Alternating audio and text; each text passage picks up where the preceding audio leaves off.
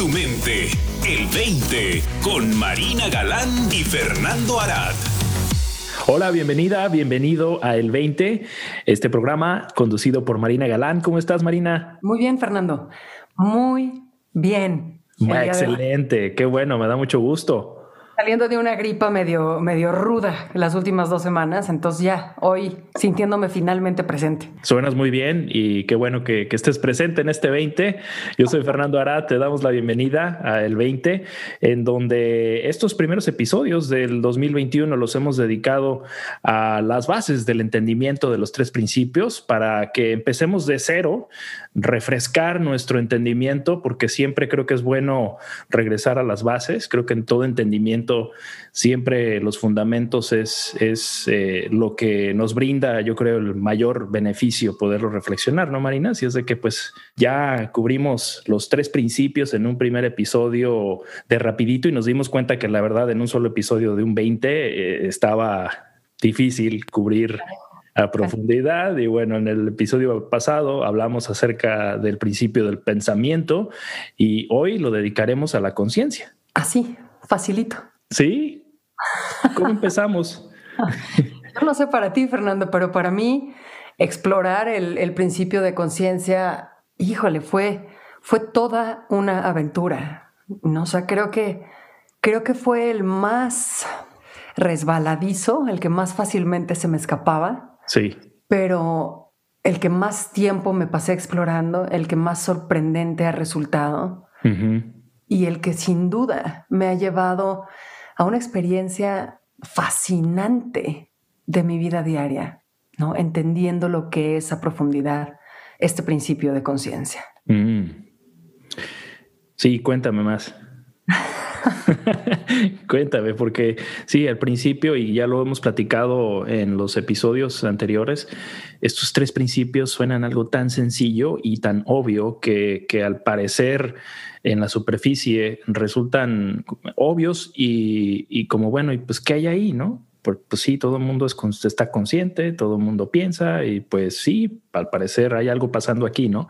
Eh, entonces puede uno... Eh, eh, pues no percibir la profundidad de este mensaje, no, no percibir la profundidad del entendimiento. Y creo que siempre se puede profundizar más, pero me interesa mucho escuchar tu experiencia en particular de cómo eh, empezaste a explorar la conciencia y qué, qué veintes te fueron cayendo alrededor de este principio, Marina. Vale, pues haré lo posible, Fer. Sí. Pero, me gusta que empieces apuntando a, a, esta, este tema, ¿no? De que en primera instancia pareciera que es muy sencillo y pues ya que, ¿no? Pero si te das la oportunidad de explorar un ratito más, ¿no? Y de rascarle realmente a las implicaciones que tiene el hecho de saberte pensante, saberte consciente y entender cómo operan el pensamiento y la conciencia en tu experiencia de vida, híjole, agárrate porque es el viaje de la vida. Así es. Fíjate que a mí al principio, pues exactamente eso, me parecía súper obvio, pues claro que estoy consciente, ¿no? Pero poco a poco, yo creo que si te tuviera que resumir por, digo, ya que estamos hablando de que no me da mucho tiempo, si te tuviera que resumir cuál ha sido mi, ¿cuál es la palabra, Fernando? Camino alrededor del entendimiento de la conciencia, te diría que va de darme cuenta, de ir de darme cuenta de lo que la conciencia hace a darme cuenta de lo que la conciencia es. Porque sí, efectivamente, somos un proceso de conciencia inescapable. Despiertos, dormidos, estamos siendo conscientes de algo, soñando o no soñando, ¿no? Porque puedes estar dormido, pero un ruido te puede despertar o un cambio de temperatura te puede despertar. Entonces hay una conciencia constante. En algún momento, como, como que dándome cuenta de lo inescapable de la conciencia, dije, bueno, pues la vida, el diseño de la vida está canijo, ¿no? Porque, o sea, como te necesita consciente para sumar a la experiencia, ¿no? Para sumar a esta experimentación de sí mismo, pues no, no va a dejar nada al azar, ¿no? Entonces no te puedes escapar de la conciencia, siempre vas a ser consciente. Pero cuando, cuando te vas reduciendo, ¿no? A qué es absolutamente esencial en ti, y esencial quiero decir que siempre está presente, pues inevitablemente llegas a esa conclusión, ¿no? Soy conciencia. Soy conciencia incluso antes de mí. porque soy consciente de mí. ¿Estamos? Entonces no puedo ser aquello de que soy consciente, no puedo ser el objeto de mi conciencia, porque la conciencia es previa a. Entonces soy conciencia pura, conciencia completamente abierta. Y aquí es donde te digo que es el gran paso, ¿no? Que digo, es un paso, pero cámara, se puede dar ese paso muchísimas veces, a irse dando cuenta más profundidad cada vez que al final del día, conciencia es lo único que hay. La conciencia la explica Sidney Banks como esta capacidad de reconocer ¿no? o de eh, percibir eh, lo que aparece eh, dentro, de, dentro de sí misma, esta conciencia. Yo creo que el, el término conciencia, a mi parecer, es el término moderno de lo que a lo mejor los antiguos llamaban el alma eh, o el espíritu. Pero este tema ahora de la conciencia, pues es la palabra que utilizamos en términos modernos, que de todos modos sigue, sigue siendo un misterio en sí de cómo es que la conciencia ocurre en un ser humano. Yo creo que la gran diferencia de un entendimiento espiritual, eh, a diferencia de cómo, eh, por ejemplo, se maneja la teoría de la conciencia en términos científicos materialistas, es de que el materialista tiene la idea de que la conciencia es un producto del cerebro, es un producto del organismo humano, mientras que el místico, que creo que es en el caso de Sidney Banks, apunta que la conciencia es previo a la materia si es realmente la materia es un producto del espíritu. Realmente no hay una separación entre los dos, ¿no? Y esa es yo creo que la gran diferencia. Y para mí ha resultado muy interesante explorar esas, esas diferencias, no solamente a nivel, digamos, teórico y filosófico, sino por supuesto en mi propia experiencia, porque a mí me gusta la, la investigación directa de la experiencia y creo que ahí es donde podemos empezar a tener estas revelaciones, estos 20 de, los de los que hablamos continuamente en el programa, ¿no? Que para mí resulta como un efecto, eh, son, son regalos que la misma conciencia nos da al poder ver más allá, ¿no? Yo me acuerdo que este, este hecho suena de nuevo, suena tan, tan obvio que, bueno, sí, reconozco lo que aparece en mi experiencia que hablábamos anteriormente del principio del pensamiento, que es todo esto que, da vueltas dentro de la conciencia, ¿no? lo, que visualizamos, lo que escuchamos, lo que olemos, lo que tocamos, lo que sentimos, lo que pensamos a nivel también lenguaje, el autoconcepto, pero hay algo que reconoce todas estas apariencias en nosotros, que cuando nos cae ese 20, que como bien decías Marina, que eso es siempre lo que está ocurriendo, ¿no? Es, es lo que siempre hay, pues la percepción de todo cambia de manera instantánea, porque atrapados únicamente en nuestro autoconcepto, yo creo que el alma, la conciencia se restringe, se limita a un autoconcepto que se cree limitado y que entonces a partir de ahí percibe una realidad dividida entre, entre el yo, no yo, ¿no? Yo y el otro, eh, mi deseo y el objeto del deseo, el sujeto objeto, y pues en esa, en esa continua búsqueda de la de, estar completo, eh, pues se vive la vida cotidiana, ¿no? La vida del mundo exterior, que todo es el mundo objetivo, ¿no? El mundo científico, el mundo que, podemos medir, ¿no? La conciencia no la podemos medir, por eso sigue siendo todo un misterio para la ciencia, ¿no? Todo el mundo se sabe consciente, pero no, no tiene un color, no tiene un olor, no tiene un, no la podemos tocar, no, no la podemos eh, percibir en algo exterior, pero la podemos, digamos, sentir y ver como justo lo que somos. Claro. Es que, híjole, Fernando, hace poco estaba leyendo que las últimas investigaciones científicas apuntan a que de hecho la conciencia no está en el cerebro. No sé, porque ya, como que ya dijeron, bueno, ok, aquí no está. Sí. Sí. Pero como, como bien dices, ¿no? O sea, es, es anterior a la materia, es anterior al cuerpo, es anterior a un yo.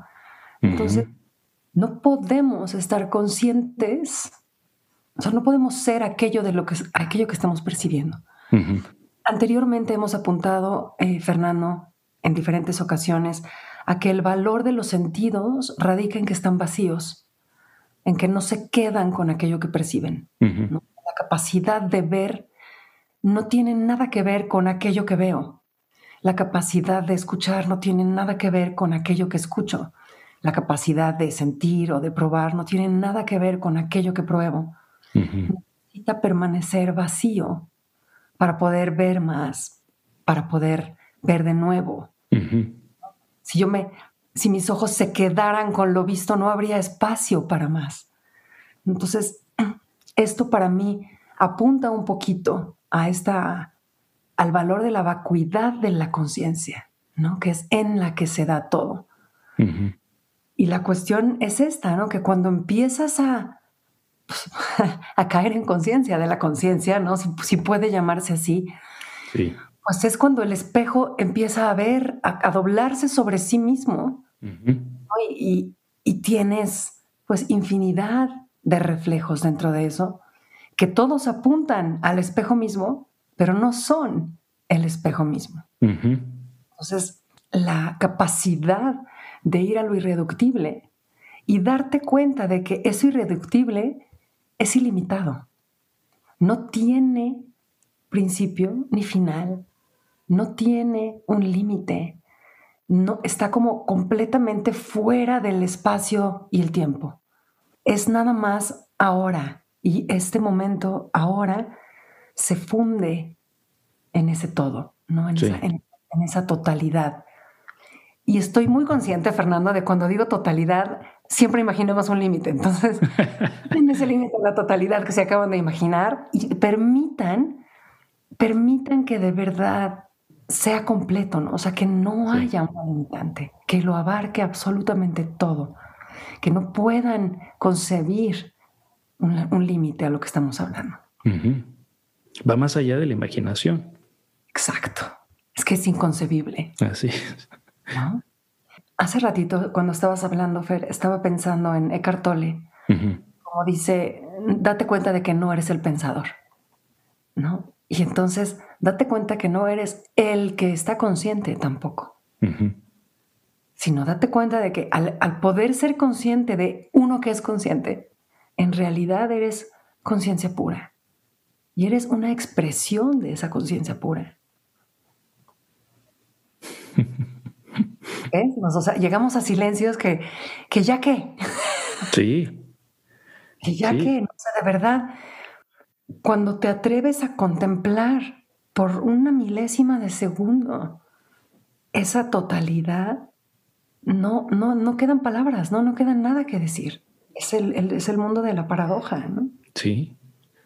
Y se abre el mundo del amor, el amor del que hablan los místicos y las grandes tradiciones, el amor al prójimo que se da de manera automática, ¿no? No es algo que se tiene que generar porque entiendes que la conciencia es una y que lo que aparece a esta conciencia, tanto el personaje que, que, uno se cree ser, como los personajes que uno se encuentra en la vida, como las figuras y formas, colores, sabores, etcétera, todas son eso, ¿no? Entonces ese amor es, es, es lo único que realmente es, es lo único que realmente hay y, transforma esa conciencia misma, individual, digamos, como el alma, en un vehículo únicamente para esa gran conciencia que es la que está tomando toda esta, esta multiplicidad de formas, ¿no? Me encanta que hables del amor, Fernando. Me encanta que hables del amor porque creo que tendemos a, tener una idea muy juiciosa del amor. Y, cuando llegas a, a este espacio de conciencia absoluta, no puedes sino darte cuenta de que la conciencia pura no le huye a nada, no rechaza nada, lo admite todo, lo permite todo, es previa al juicio. Sí. Permite incluso el juicio. Así es. Sí. Entonces permite todo. Y para mí eso es ahora la idea más cercana que puedo tener al amor. ¿no? Esta capacidad de permitirlo todo lo que juzgue como bueno, lo que juzgue como malo e incluso el juicio mismo. Permitir que sea en absoluto amor, contemplar lo que es, lo que sucede, lo que se da, desde esta absoluta libertad de puedo permitir que sea. Esa cualidad que, o sea, ni siquiera es neutral, ¿no? Es como, es que no hay palabras, ¿no? Es nada más como así, eh, ahí está y todo lo permite. No nos es fácil identificarnos con ella. No nos es fácil identificarnos con ella porque nuestra identidad está basada en juicios, ¿no? Soy esto, por ende no soy aquello, ¿no? Y Krishnamurti, que era uno de los pocos autores que Sid Banks se dio permiso de leer, eh, apunta a que cada vez que nos definimos, estamos cometiendo un acto de violencia, estamos cometiendo un acto de separación. Entonces el decir yo soy A o yo soy C o yo soy L implica no soy todo lo demás. Y en ese sentido, estamos siendo separatistas, digamos, por un lado, pero estamos faltando a nuestra verdadera naturaleza en tanto que conciencia pura, que todo lo permite. Sí, es esta dualidad, ¿no? La polaridad que generan los juicios, que es a partir del pensamiento que nos atrapamos en uno de estos juicios, ¿no? En el, en el positivo, en el polo negativo, en el caliente, frío, etcétera, etcétera, etcétera. Pero la conciencia los permite todos, ¿no? Porque por eso podemos precisamente percibir estos polos opuestos que generan las sensaciones, las percepciones y los pensamientos, ¿no? Pero es la identificación la que, la que nos divide, nos fragmenta y nos fija en un concepto de, dualidad eh, realmente no existente en la conciencia, ¿no? Y el podernos dar, darnos cuenta, ser conscientes de ser conscientes, permitiendo estas dualidades, pues unifica nuestra experiencia y eso es lo que nos lleva a estas experiencias ricas de amor, de gozo, de, de paz, eh, de felicidad a nivel espiritual, ¿no? Felicidad del alma, no es una felicidad condicionada porque entonces entendemos no, no viene esta felicidad eh, porque el sujeto adquirió el objeto o no el, alcancé una meta o logré lo que mi pensamiento me dictaba o hacia donde me dirigía, ¿no? Realmente es un encontrar de nuevo la no dualidad, la no separación, el no tiempo, no es, no es un ayer y un mañana, está aquí. El ayer y el mañana también es un pensamiento dual. Claro, y a todas esas palabras maravillosas, ¿no? Que a las que apuntas, yo le añadiría libertad, Fernando, porque desde, desde el caer en cuenta de esa, de esa conciencia pura, pues te descubres absolutamente libre, ¿no? Y, resulta casi irónico, ¿no? Que al permitirlo todo, nos demos de bruces con nuestra propia libertad. ¿Quién hubiera pensado que iba por ahí? Totalmente, porque estamos en esta batalla continua de, luchar para evitar lo que no queremos y, de, tratar de alcanzar lo que sí queremos y pues caemos en esa inocencia, creo yo, así le llamo, de la misma conciencia, en entrar en el juego de, de, lo que aparenta ser, ¿no? de lo que aparenta suceder en este mundo de las formas. Sí, y es esta palabra, ¿no? Alcanzar, siempre apunta hacia adelante, ¿no? Y creo que cuando estamos buscando la fuente de todo, cuando estamos buscando el origen de todo, pues es justamente en la dirección contraria. Y cuando te vas en la dirección contraria, pues el último paso es fundirte en esta conciencia. En la que ya no estás tú, porque ya nada más hay conciencia. Sí. Ya no eres tú consciente, sino eres conciencia de ti. ¿no? Dice Rupert Spira, tiene una frase que me encanta, que, que dice que cuando estás dormido no es la no es la ausencia de conciencia, sino la conciencia de la ausencia. No, y nada más con darle ese pequeñísimo giro se empieza a ver diferente, ¿no? Sí. Yendo hacia atrás, ¿no? A ese origen, pues el caer en cuenta de que para que haya conciencia tiene que haber algo, que, algo de que ser consciente y viceversa, y descubrir que, que se crean al mismo tiempo, ¿no? El pensamiento y la conciencia. Es como uno solo que se separa en dos para poder hacerse consciente. Regresamos a esta imagen ¿no? del espejo doblándose sobre sí. Y fíjate que a mí la analogía que me vino a la mente es como, como el jabón y las burbujas. Estas, estas eh, almas conscientes, eh, el material del que están hechos es ese mismo jabón del que procede, ¿no? Pero que dentro de la burbujita de jabón, pues se siente independiente y no, no se sabe ser jabón, ¿no? Sí, yo muchas veces cuando, cuando llego a esto, la imagen que me viene a la cabeza es como las corrientes profundas del mar. Sí. Que, son corrientes, pero pues no, no, no dejan de ser mar. Dejan el mar, sí. Nada más son un pequeño movimiento de todo esto. Y descubrirse en, en eso, híjole, llegas a nada y llegas a todo al mismo tiempo.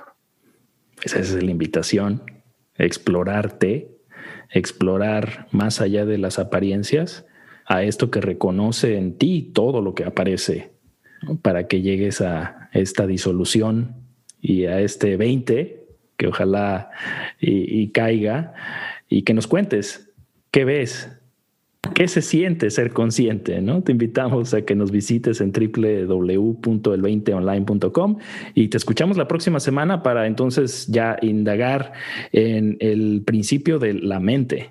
Agárrate, a ver cómo lo Gracias, Marina. Gracias a ti, Fernando. Hasta la semana que viene. Nos vemos. Deja que caiga el 20. Cambio que transforma.